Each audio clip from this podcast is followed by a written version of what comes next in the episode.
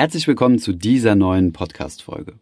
In dieser Podcast-Folge haben wir einen sehr interessanten Interviewgast. Er gehört zu den ältesten Finanzbloggern in Deutschland, also wirklich ähm, eine Ikone in diesem Bereich. Und wer sich im Thema Finanzpodcast schon ein bisschen umgehört hat, wird seine Stimme vermutlich direkt erkennen. Sein Name ist Albert Warnecke. Er ist bekannt als der Finanzvisier. Und nach Erscheinen seines Buchs, nämlich das genauso heißt wie sein, wie sein Blog, der Finanzvisier, haben wir ihn interviewt und mal zu diversen Themen befragt, wie zum Beispiel zum Thema finanzielle Freiheit, wie man am einfachsten Vermögen aufbaut ähm, ja, was bei der Karrierewahl zu berücksichtigen ist, was er selbst seinen Töchtern rät. Also wirklich ein sehr komplettes und sehr informationsreiches Interview mit jemandem, der das Thema Finanzen schon seit einigen Jahrzehnten auf seiner Agenda hat und ja, der selbst keinen Finance-Background hat, sondern ähm, ja, das Ganze im Do-it-yourself-Verfahren sich selbst angeeignet hat und ja, seine Erfahrungen dann über seinen Blog geschildert hat. Und der wird jetzt einige hunderttausende Male pro Monat aufgerufen. Wenn euch das Interview gefallen hat, dann könnt ihr gerne mal in seinen Podcast reinhören. Er heißt Finanzvisier rockt. Den macht er gemeinsam mit dem Finanzrocker Daniel. Und jetzt viel Spaß beim ersten Teil des Interviews mit Albert.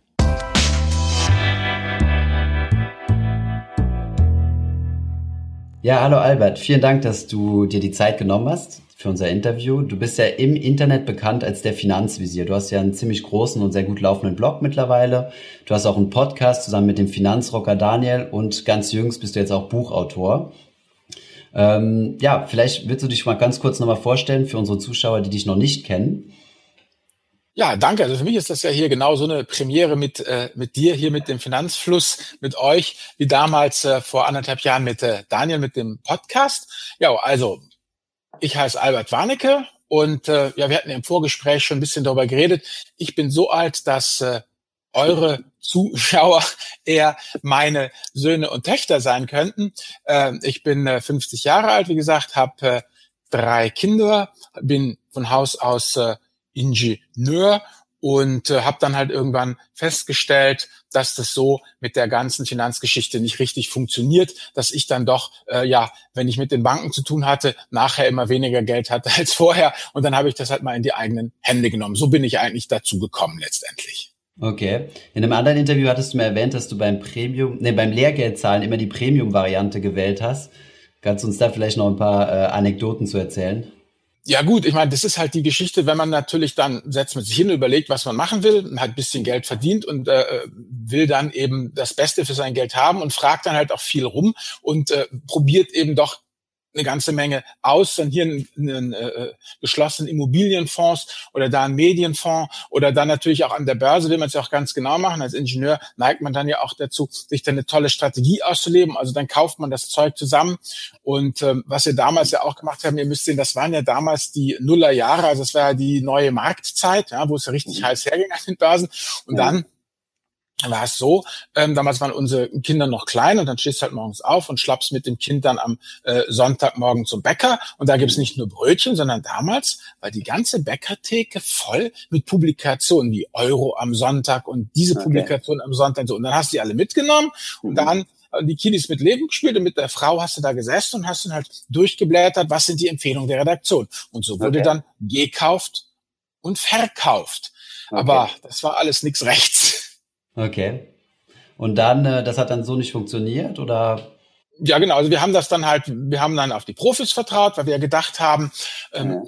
man ist ja Laie, die Profis müssen irgendwie können. Man kennt es ja von den ganzen anderen äh, Lebensumständen, egal wo du hingehst. Äh, du willst immer Erfahrung haben. Ja? Also ja. wenn du jetzt äh, beispielsweise in Flugzeug einsteigst, willst du auch nicht über der Tür lesen. Äh, es kann gut sein, dass dieser Flieger von Hamburg nach München auch durchkommt, aber wir können das nicht garantieren, weil das bedeutet ja letztendlich genau dieser Satz, äh, Gewinne in der Vergangenheit haben keine Prognosewirkung für die Zukunft. Das heißt, bloß weil der Flieger es tatsächlich von Berlin nach Hamburg geschafft hat, bedeutet das noch lange nicht, dass es auch von Hamburg nach München schafft. So nachdem mir das irgendwann klar geworden ist, da kommen wir jetzt dann auch gleich noch äh, zu eurem anderen Interviewpartner, dem Herrn Kommer, mhm. dann haben wir beschlossen, so funktioniert das nicht. Unser okay. eigenes Gemurkse funktioniert nicht. Das, was die Profis machen, ist auch Gemurkse.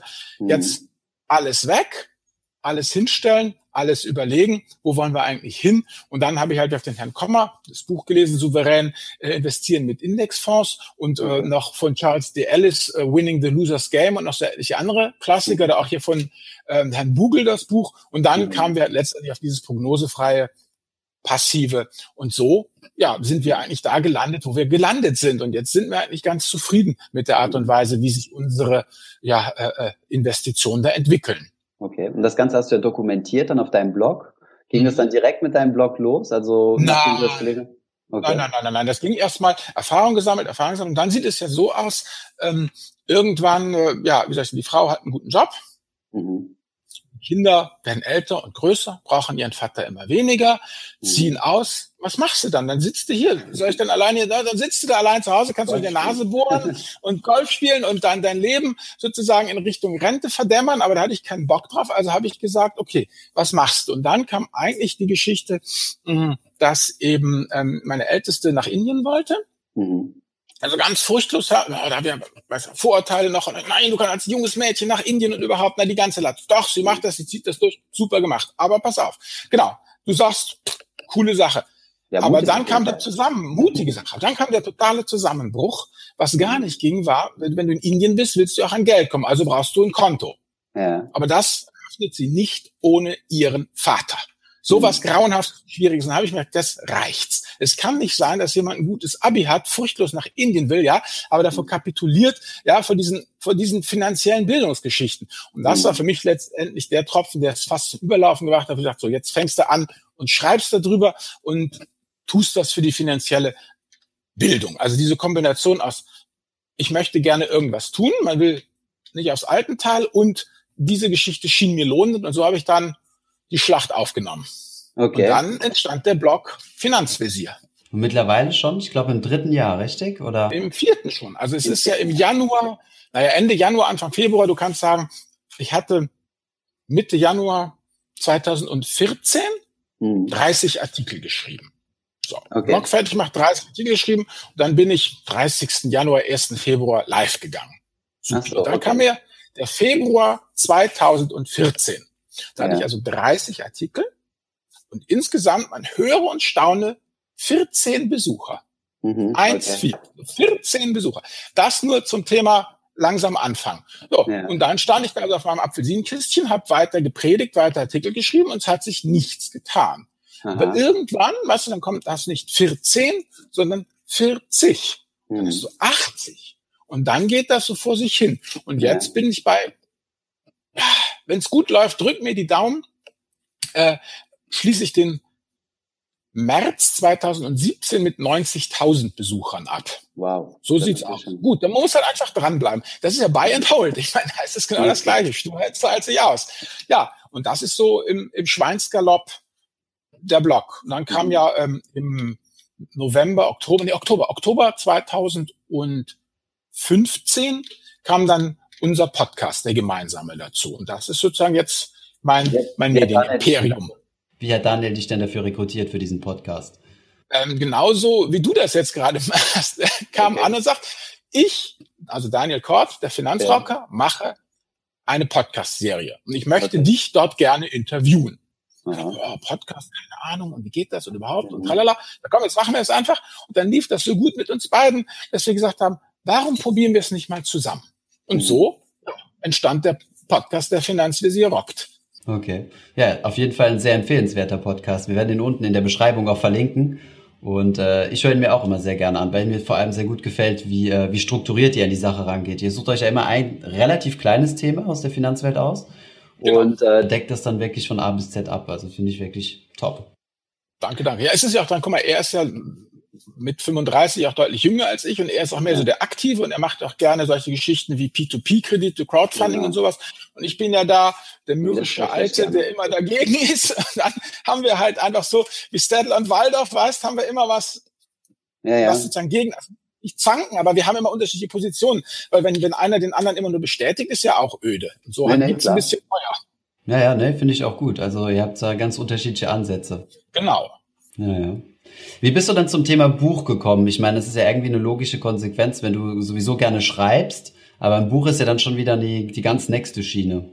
Ja, also einfach natürlich, weil weil ich es gerne wollte. Also das übliche, wie soll ich sagen, warum schreibt man ein Buch? Natürlich, die, die, die sagen dir alle Leute immer, ähm, weil es total wichtig ist und weil es in mir drin ist, das Buch. Also es ist ein guten mhm. Teil. Also ein Drittel war es einfach, ich wollte halt einfach hab mir gedacht, wenn du das, was du da jetzt im Blog hast, nochmal für ein Buch zusammenfasst, dann kannst du insofern Mehrwert bieten, dass es da mal strukturiert durch ist, von der ersten bis zur letzten Seite, du dir jetzt auf dem Blog nicht alles zusammensuchen musst. Ja. So, das ist schon mal eine gute Sache. So, und dann ist natürlich auch ein gut Teil Geltungssucht dabei. Ich meine, es ist immer noch ja, ich meine, ich sage das jetzt zu einem YouTuber, was natürlich gemein ist, aber es hat natürlich immer noch eine ganze Menge Sozialprestige zu sagen, ja, ich habe ein Buch geschrieben anstatt like mein Stream. Also das ist, bin ich auch vielleicht ein bisschen oldschool, aber ähm, mhm. einfach dieses Thema, ein Buch zu schreiben, wollte ich halt einfach. Also es mhm. hat mir halt einfach Spaß gemacht und, und, und sowas vorzuweisen.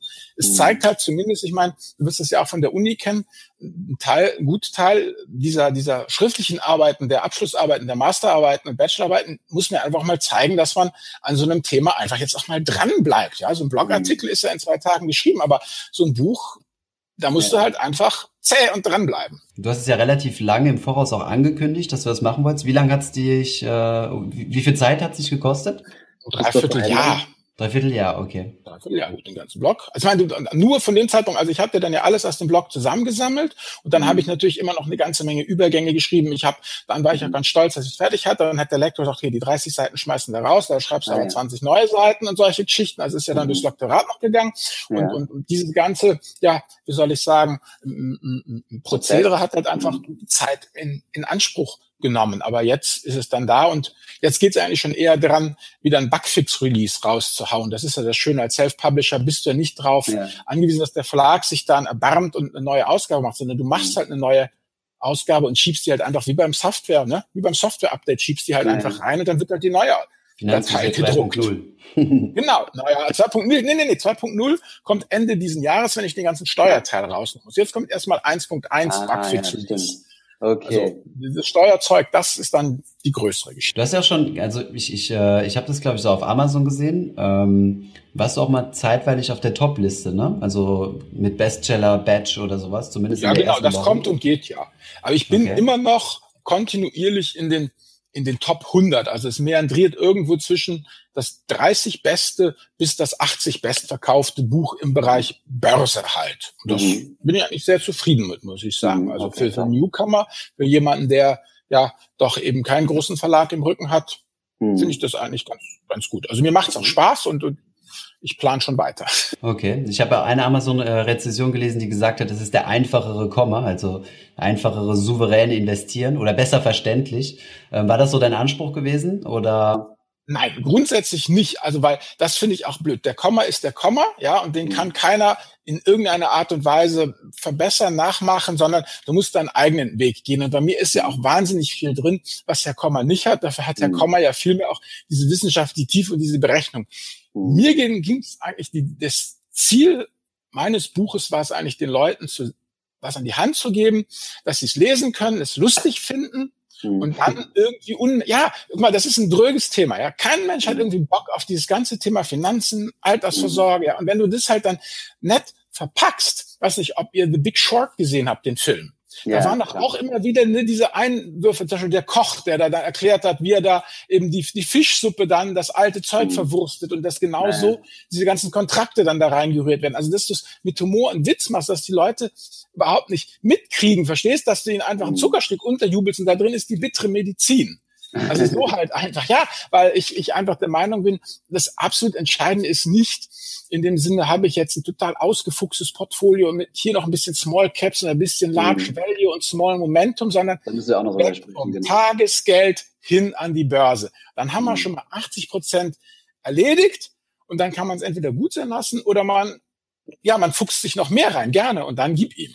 Aber darum, mhm. darum ging es mir einfach. Ich will die Leute nur hinterm Ofen vorlocken. Verstehst du? Okay. Das ist alles. Na, den Witz kann ich auf jeden Fall bestätigen. Der ist im Buch drin. Ich habe, äh, als wir zusammen mit Arno in Indien unterwegs waren, habe ich ihm mal quasi äh, mein Kindle in die Hand gedrückt und habe gesagt, hier, wir werden den Finanzvisier interviewen, lest mal sein Buch. Und äh, da kam gelegentlich äh, mal ein Lacher aus der anderen Ecke vom Zugabteil. Das äh, hat funktioniert.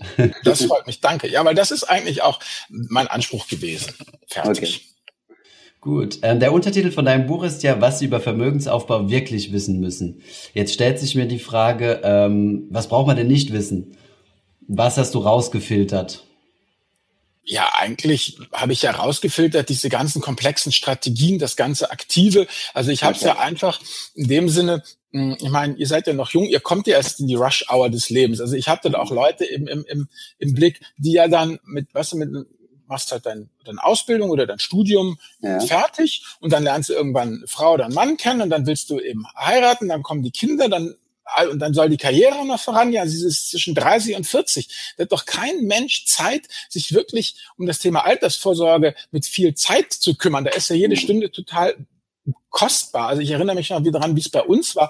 Du bist einfach mal froh, wenn die Kinder abends im Bett sind, dass du mit deinem Partner oder Partnerin dich unterhalten kannst und, und einfach sowas hast. Dann willst du nicht hinterm Computer versinken und, und Excel machen. Also ich habe einfach mhm. mich bemüht, es so zusammenzudampfen, dass man das macht, dass man mal nach dem Pareto-Prinzip die 20 Prozent macht, die 80 Prozent des Erfolgs bringen. Und dann mhm. den Rest kann man und muss man auch runterfallen lassen. Das ist ja immer in der heutigen Zeit, finde ich das immer wahnsinnig schwierig. Da muss ja alles optimiert werden. Und ich predige ja als Ingenieur ja gerade nicht optimieren. Ja, macht's gut genug und dann lasst es, ja, und dann geht lieber raus, schnappt euch die Frau, macht ihr schöne Augen oder geht mit den Jungs ein Bier trinken, ja, da stellt euch einen Grill oder macht Sport oder was weiß ich. Also es ist alles wichtiger, als stundenlang Excel zu bebrüten, um irgendwie noch zwei Kommastellen aus der Sache rauszuquetschen.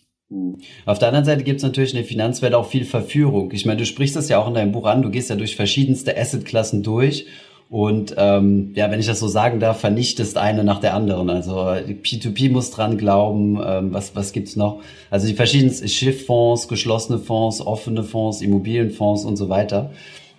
Und ähm, ja, wie würdest du den Leuten entgegnen, die sagen wir mal äh, ja auch ungefähr so so jung sind, wie sagen wir, ein bisschen jünger sind und äh, heute was von Daytrading hören? Dann sehen den YouTube-Kanal, boah, der Typ ist so reich, der lebt äh, keine Ahnung in Abu Dhabi und äh, dann der nächste kommt dann um die Ecke und sagt, hey, ich bin Immobilienmillionär. Du musst jetzt unbedingt sich so früh wie möglich verschulden und ein Haus kaufen. Wie kann man denn äh, diesen Elan ähm, und auch diesen Durst nach, äh, nach Finanzwissen sinnvoll kanalisieren? Gut, da würde ich jetzt unterscheiden zwischen deinen zwei Beispielen. Ich würde mir jetzt erstmal den Daytrader nehmen. Okay. Also bei dem Daytrader würde ich sagen, ähm, mach's, nimm dir die Summe X und du sagst, wenn die verloren geht, ja. also die, so, diese Summe X, die kann verloren gehen. Fertig. Und die nimmst du jetzt und dann machst du Daytrading. Mhm. Und dann wirst du ja sehen, was passiert. Also dieses, also ich finde, man muss die Leute dann auch ein paar Mal einfach auch vor die Wand laufen lassen. Das hilft ja, also, also man darf sie nicht ruinieren. Man muss sie vor dem, also wie ich es mit meinen Kindern ja auch gemacht habe, du musst dein Kind natürlich beschützen mhm. und vor dem Ruin bewahren. Ja, es darf nicht kaputt gehen, aber du kannst es nicht in Watte packen. Und wenn du halt einfach mal ein paar schmerzhafte Verluste gemacht hast als Daytrader, die dich aber nicht ruinieren, das ist natürlich ganz wichtig, dann finde ich, ist das viel besser als jedes Gepredige und jedes Nein, das sollst du nicht und das bringt du nicht. Oder auch vorrechnen, dass die Bank immer gewinnt. Ja, du kannst natürlich gerade binäre Optionen, wenn du dir das ausrechnest, ist ja so ein schiefes äh, äh, Verhältnis von Gewinn und Verlust. Du kannst es tausendmal den Leuten vorrechnen, sie glauben es dir ja doch nicht. Dann lass ja, es doch einfach mal machen. Mhm. Fertig. Was anderes ist die Nummer zwei, die du genannt hast, dieses mhm. Thema Immobilien und mit Schulden und so. Das sehe ich schon schwierig. Wobei ich zum Thema Immobilien ja noch sagen möchte, weil ähm, da würde ich sorgfältig unterscheiden. Also für mich ist jemand, der in Immobilien investiert, das meine ich nicht die selbstgenutzte Immobilie, das ist eine mhm. Lifestyle-Entscheidung meiner Meinung nach, aber wer ja. in Immobilien, Immobilien investieren möchte, der soll das tun, aber der soll es bitte als Geschäft begreifen. Ja, also ob ich jetzt in Immobilien investiere oder ob ich mich selbstständig mache mit einer Webdesign-Agentur oder ob ich äh, jetzt äh, eine, eine Bäckerei äh, äh, gründe, ja, das ist für mich genau das Gleiche. Das sind Geschäftsmodelle, es ist ein Business, es ist keine, keine Geldanlage, sondern es muss aktiv betrieben werden. Und du brauchst ja auch Deshalb habe ich ja auch ein paar von den erfolgreichen Immobilienleuten bei mir auf dem Blog gebeten, mal Gastbeiträge zu schreiben. Die sagen ja. alle durch die Bank, du brauchst ein Team. Ja, also mhm. du kannst es immer, also du, du kannst zum Beispiel, wenn du jetzt beschließt, jetzt nach diesem Videoaufzeichnung, äh, du möchtest noch investieren, ja, dann mhm. guckst du die, die Aktie, den ETF raus, loggst dich bei deinem Broker an und machst es total souverän. Du herrschst mhm. über dein Depot und kein Mensch kann dir da irgendwie reinreden. Ja, aber wenn du in Immobilien investieren willst, du wirst ja dein Geld noch nicht mal los, ohne dass der Notar seinen Segen dazu gibt. Ja, dann brauchst du Handwerker und du brauchst äh, Leute, die die neue Immobilien ranschleppen, also die einfach dir äh, im Markt dich dann anrufen, wenn irgendwie was unter der Hand zu haben ist, weil du natürlich ja nicht die Preise zahlen willst, die aufgerufen werden, wenn es schon in Immos gerade 24 ist. So, mhm. und dann soll man das aber bitte auch als als Business, als Geschäft betreiben. Und mhm. Was ich persönlich festgestellt habe, bei den Leuten, mit denen ich geredet habe, die in Immobilien machen, die kommen ja. alle irgendwo aus dem Fach. Das sind entweder Ingenieure mhm. oder Sachverständige für Gas, Wasser, Sanitär oder eben Handwerker, Leute, die halt das, ja, die, ja. die, die selber da begabt sind, handwerklich eine entsprechende Ausbildung haben. Und die die reüssieren da ganz wunderbar. Also das ist nicht so, dass, dass ich jetzt sagen würde, man kann mit Immobilien kein Geld verdienen, aber ja. man muss es ernsthaft betreiben. Hm. Na, ich denke, mit allen Klassen kann, mit allen Anlageklassen kann man irgendwie Geld verdienen. Ich denke, man muss halt nur diesen gewissen Wissensvorsprung haben, wenn man da tatsächlich äh, aktiv was reißen will. Ja, genau. Und hm. das muss man halt dann auch wirklich machen. Okay. Also zusammenfassend kann man ja sagen, dein Buch ist ein ganz klares Plädoyer für die passive Anlagestrategie. Mithilfe ja. von ETFs, deinem ja, dein favorisierten Produkt. Auch wenn du sagst, es hat definitiv Schwächen, aber Oh, oh, hat jede Menge. Und mir ist es wichtiger, Buy and Hold. Lieber Buy and Hold und in Aktien, ja. Manche meiner Blogger-Kollegen machen ja genau das, ja. Mhm. Couponschneider oder Tim Schäfer zum Beispiel, die kaufen ja nur Einzelaktien, aber die kaufen ja auch, um zu behalten. Also das ja. ist auch ganz wunderbar. Ich sehe halt nur eben einfach die Möglichkeit, dass gerade eben Berufsanfänger, Leute, die noch wenig haben, mit dem mhm. ETF halt super diversifiziert reingehen können. Aber ich bin eigentlich, würde ich sagen, wenn du es an irgendwas festmachen willst, dann würde ich mich als jemanden betrachten, der sagt Buy and Hold. Mach Buy and Hold und kauf dir Aktien oder kauf dir eben ETFs bzw. Indexfonds, also irgendwas, was mit geringen laufenden Kosten belastet ist, ja. Mhm. Und lass es gut sein. Ja, das okay. ist mein Plädoyer. Einfach okay. aus dem Grund, weil ich glaube, dass die meisten Leute keine Zeit und keine Ausdauer haben, um wirklich ganz vorne beim aktiven mitzuspielen. Ja, ja, ne, verstehe ich. Also das heißt, so, so dieser amerikanische Ansatz, Aktien mit Anleihen zu mischen, bist du auch kein großer Fan von. Doch, doch, das Problem mit den Anleihen momentan ist ja, dass ja, diese, also man muss natürlich, also sagen wir Anleihen Anleihen finde ich eigentlich viel faszinierender als Aktien. Aktien ist ja relativ straight, die kaufst und ist gut. Und Anleihen sind ja richtig fiese Produkte. Die haben ja diesen Emissionsprospekt und da steht ja alles Mögliche drin. Und wenn wir jetzt halt mal gucken, dieser ganze Anleihenzoo, der sich da auftut, was du ja vielleicht auch aus deiner Praxis kennst, eben, du hast ja dann Klar hast die Senior-Anleihen, ne, also die, die einfachen festen Zins haben und ein festes Rückgabedatum und wunderbar, die hältst du bis zur Endfälligkeit, da brauchst du nicht viel Hirnschmalz reinstecken. Deutsche Staatsanleihe, AAA, fertig, danke für das Gespräch. Aber wenn du jetzt nimmst mit variablen Zins, ja, wo du äh, auch manchmal dann eben die Anleihe ja auf einmal zur Aktie wird, diese Wandelanleihen, diese Kokos und wie sie alle heißen, da ja. wird's ja schon richtig übel. Also wenn man, wenn man diese Art von Anleihen haben möchte, dann ist man ja schon wieder im risikobehafteten Teil drin. Wenn du das jetzt aber sozusagen siehst als, als Counterpart zum Thema, ich habe hier eine risikoarme Anlage, mhm. da tue ich mich immer wahnsinnig schwer. Da würde ich sagen, ab 100.000 würde ich politisch motiviert sehr ernsthaft über Anleihen nachdenken, aber natürlich mhm. über wirklich sichere Staatsanleihen. Mhm. Und in dem Sinne, dass ich sage, wird die Einlagensicherung wirklich halten? Das muss jeder für sich als Investor dann überlegen. Und ist mhm. es dann nicht besser, minus 0,3, minus 0,5 Prozent Negativrendite zu haben auf eine deutsche Staatsanleihe, ein ETF mit der deutschen Staatsanleihe, anstatt eben beim Tagesgeld dann womöglich runtergesetzt werden auf 50.000. Aber ich denke, für normale Leute, für junge Leute, für Leute, die eure Klientel sind, die nicht so mhm. viel haben, da würde ich einfach eiskalt in Tagesgeld gehen. Andere, weil es mhm. einfacher ist, weil es simpler ist und weil es halt ähm, letztendlich immer noch eine positive Rendite bringt und die Anleihen das ja nicht haben. Also die sicheren Anleihen. Ja, du kannst natürlich in Junkbonds und all so ein Zeug gehen, aber dann musst du ja wieder mhm. wirklich wissen, was du tust, ja, oder diese äh, Nachränge und solche Geschichten. Das ist mhm. natürlich eine spannende Geschichte, aber da bist du wieder ein aktiver und musst halt in diesem Bermuda-Dreieck von Juristerei und und und äh, Politik und eben den Finanzmärkten nicht wirklich gut gut auskennen. Da gibt's ja, ja dieses wunderbare Buch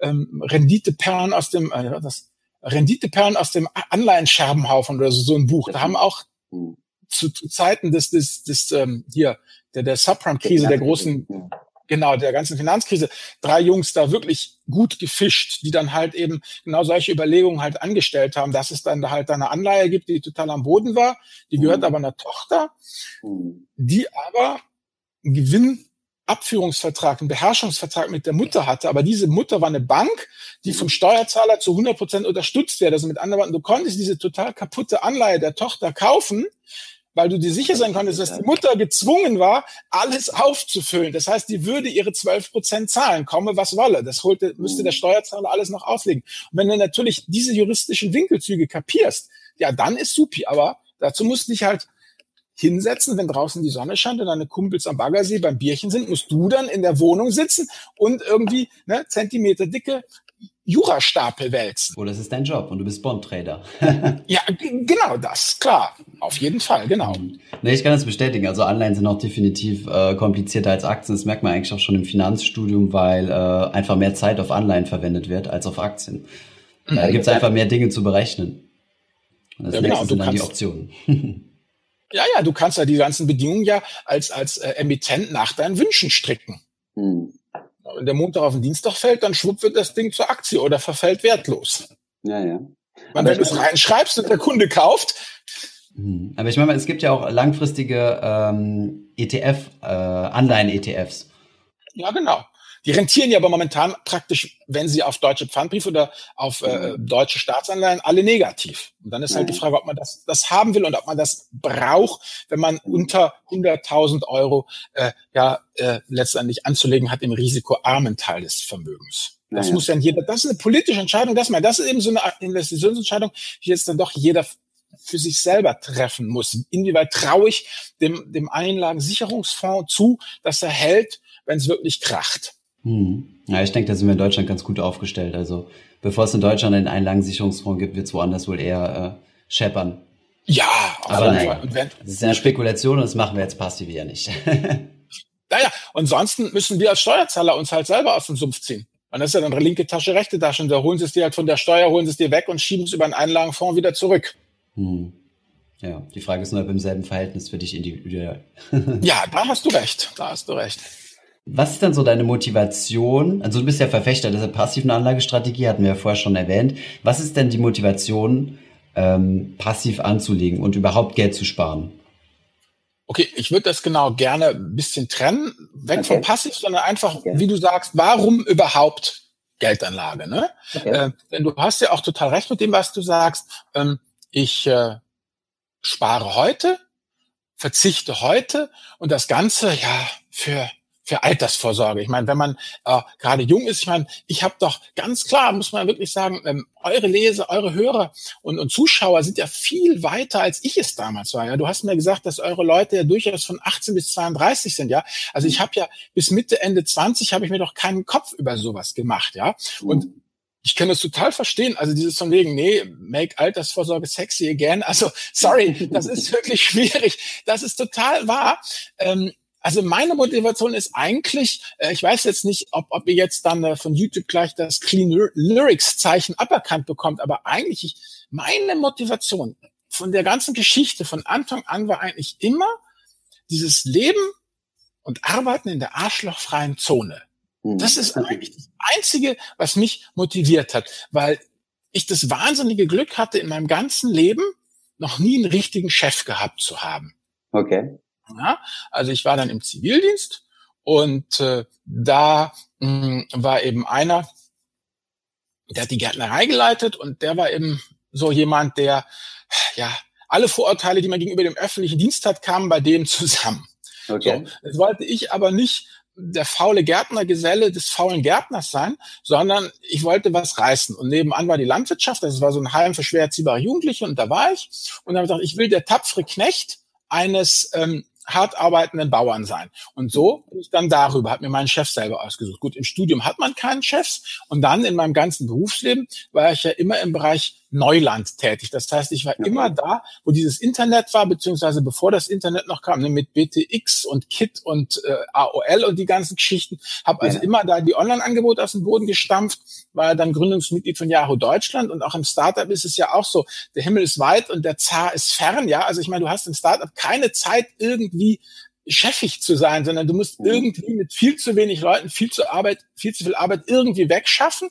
Mhm. Und ja, so, so lief das dann in meinem Leben. Und das war eigentlich immer mein Wunsch, letztendlich das zu tun, was ich will, wann ich will, wo ich will und mit wem ich will. Weil das ist einfach das, was ich finde, was das aller, aller, aller Wichtigste ist, dass man einfach eben, ja, weiß nicht, das ist ja auch so eine Sache, die in der, in der, bei vielen Finanzblogs äh, man ja auch sehen kann. Diese Geschichte, ich glaube, aus The Gambler ist das da, wo hier, wie hieß dieses Unterwäschemodell, Marky Mark, da Mark Wahlberg, da sitzt, ja, pass auf, das ist folgende Szene, so ein Typ, nimmst du so ein Typ wie mich, ja. Ich habe mein Alter, mal ein paar Kilo mehr auf den Rippen und Mark Wahlberg spielt den Gambler, den Spieler. Und jetzt sitzt der Typ also da und Kamera richtig auf Mark Wahlberg, den Spieler. Und der Typ, der Alte, fragt Marky Mark, hör mal, wie ist denn das? Was heißt das Größte, was du jemals gewonnen hast? Und dann sagt ja. er halt, der Spieler ja zwei Millionen Dollar. Und dann guckt ihn äh, eben hier der alte Kerl an und sagt, und was ist draus geworden? Ja, alles wieder verzockt. Und dann rauft er sich die nicht vorhandenen Haare und hält ihm eine Gardinenpredigt sondergleichen. Dass mhm. man für zwei Millionen Dollar sich ein Haus kauft, das mhm. Dach neu machen lässt und dann 25 Jahre bis zum, also bis ans Ende seines Lebens mietfrei in einem vernünftigen Haus wohnt. Der Rest der Kohle kommt auf die Bank, wirft da so viel Zinsen ab, dass man äh, ja eben auch genügend Geld hat und dann hat man eben, was hat man dann? Fuck you money. Dein Chef sagt, tu dies, du sagst fuck you. Der sagt, mach dieses, der sagt, tu jenes, du sagst fuck you. Das sagt er halt so super, ja. Und darum geht's eigentlich nur. Das ist eigentlich für mich das einzige Ziel. Man muss okay. nicht reich sein, man muss nicht wohlhabend sein, man muss nur so viel Geld haben, dass man jederzeit freundlich und höflich sagen kann, nein, danke. Okay. Also einfach die Freiheit quasi. Also würde ja. sagen, so. Geld bedeutet Freiheit in die Richtung? Ja, absolut. Wer hat das denn geschrieben? Hier, Geld ist geprägte Freiheit. Hat doch irgendeiner mal. Das hat jemand geschrieben. Ich weiß aber auch nicht mehr wer. genau, aber das ist es, ja. Du hast einfach deine Ruhe. Mhm, okay. Das ist alles. Du kannst, ja, du kannst jetzt hier rumsitzen und ich kann diesen, diesen tollen Videocast mit euch aufnehmen, ja, mhm. und fertig. Ich, ihr habt mich gefragt, ich habe ja gesagt, ich muss niemanden bitten, niemanden fragen, ich muss es nirgendwo reinquetschen. Meine freie Entscheidung. Jetzt dauert es aber auch ein paar Jahre, bis du dieses Fuck You Money hast, ne? Ich Klar. meine, jetzt mal angenommen, also zum Beispiel ich musste mein Studium äh, selbst bezahlen. Das heißt, ich muss einen Studienkredit aufnehmen. Das heißt, jetzt in meinen ersten Berufsjahre werde ich erstmal diesen Studienkredit zurückbezahlen genau. und solche Dinge. Ähm, so, dann wird äh, Vermögen aufgebaut, kann man auch parallel machen. Und ähm, dann dauert es erstmal ein paar Jahre, bis ich dann diese Freiheit habe zu sagen, okay, ich kündige und ich kann mich jetzt mal ein Jahr irgendwo äh, zurückziehen und mir einen neuen Job suchen. Absolut richtig. Aber das ist ja das, was ich jetzt mittlerweile, ich muss natürlich aufpassen, dass das nicht so total alt und das hat mich bei meinen Eltern immer genervt, dieses Thema, weißt du, ich habe aber die Lebenserfahrung. Aber es ist echt wahr, was ich sagen muss, ehrlich jetzt, ja, man darf nicht total doof sein, ja. Ja. Aber eigentlich, ganz ehrlich, das Einzige, was zählt, ist Sturheit. Mhm. Also es gewinnen die, die dranbleiben. Ja, wenn du dich nicht total dappig anstellst, wenn du einfach dranbleibst, wenn du einfach eine Aufmerksamkeitsspanne hast, die länger ist als die eines kaffeegedobten Eichhörnchens, dann bist du eigentlich schon auf der Siegerstraße. Ehrlich, einfach stur dranbleiben, wie ich immer sage. Es dauert ungefähr zehn Jahre, um über Nacht berühmt zu werden. Ja, ja. guck dir doch alle Leute an. Aber du sagst, äh, es dauert natürlich, du musst deine Studienkredit zurückzahlen und dann musst du erstmal aus der Senke raus und kannst erst dann dein Geld aufhäufen. Aber mhm. guck mal die ganzen Sportler, seit wann die dran sind. Oder guck mal, wenn du jemanden hast, der im Weltklasse ein Instrument spielt, die fangen ja, die Geiger, die Violinisten, die fangen ja teilweise mit vier schon an. Ja, und dann mhm. sind sie 24, blutjung, haben aber schon 20 Jahre auf dem Buckel. Mhm. Ich denke, also man muss einfach dranbleiben. Hm. Ich denke, was zusätzlich Sinn macht, ist auch einfach mal nachrechnen, weil äh, ich habe so das Gefühl, manche Leute schließen so einen 25 Euro ETF-Sparplan ab und sagen dann, naja, in zehn Jahren bin ich finanziell frei, aber das ist ja auch irgendwie leicht unrealistisch. Absolut. Also man muss, man muss natürlich beides haben. Man muss stur sein und man muss Excel anwerfen. Natürlich muss man sich das ausrechnen. Also von, also da gilt natürlich wieder, von nichts kommt nichts. Da hast du auch recht. Also mit einem 25 Euro Sparplan, ähm, da äh, weiß nicht, da habe ich letztens einen coolen Dilbert-Comic gesehen. Da gibt's ja immer okay. den, den, den, wie weißt du, der, der Dogbird da. Ja. Yeah. Dogbird macht ein Seminar, wie werde ich unermesslich reich? Yeah. Dann kommt, passiert also das ganze Geld, dann stellt er sich auf so eine Apfelsinkiste und sagt, okay, ist total simpel. Nehmen Sie 100 Dollar, yeah. legen Sie die zu 5% an, kommen Sie in 190 Jahren wieder. Ja, genau, stimmt. Verstehst du? Also, ja. ja, du hast recht, mit 25 Ocken wird das nichts. Man, man, mhm. Mann oder Frau muss gut verdienen.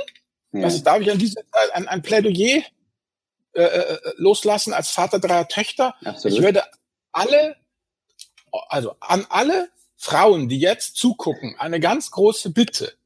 Studiert etwas, was die Frau ernährt. Studiert nicht diesen Mädelskram, sondern was, was die Frau ernährt. Ja, nee, sorry, das ist, ich sehe das, das so. denn jetzt?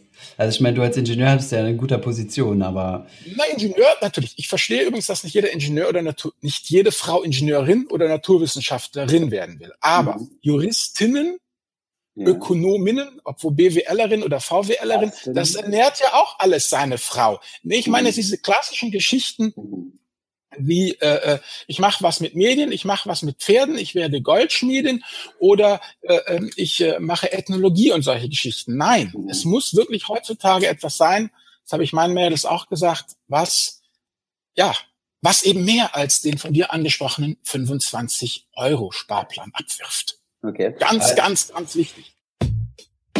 Ich hoffe, diese Podcast-Folge hat dir gefallen. Wenn ja, dann zöger doch nicht in deinem Umfeld, bei deinen Freunden und Bekannten von diesem Podcast zu sprechen.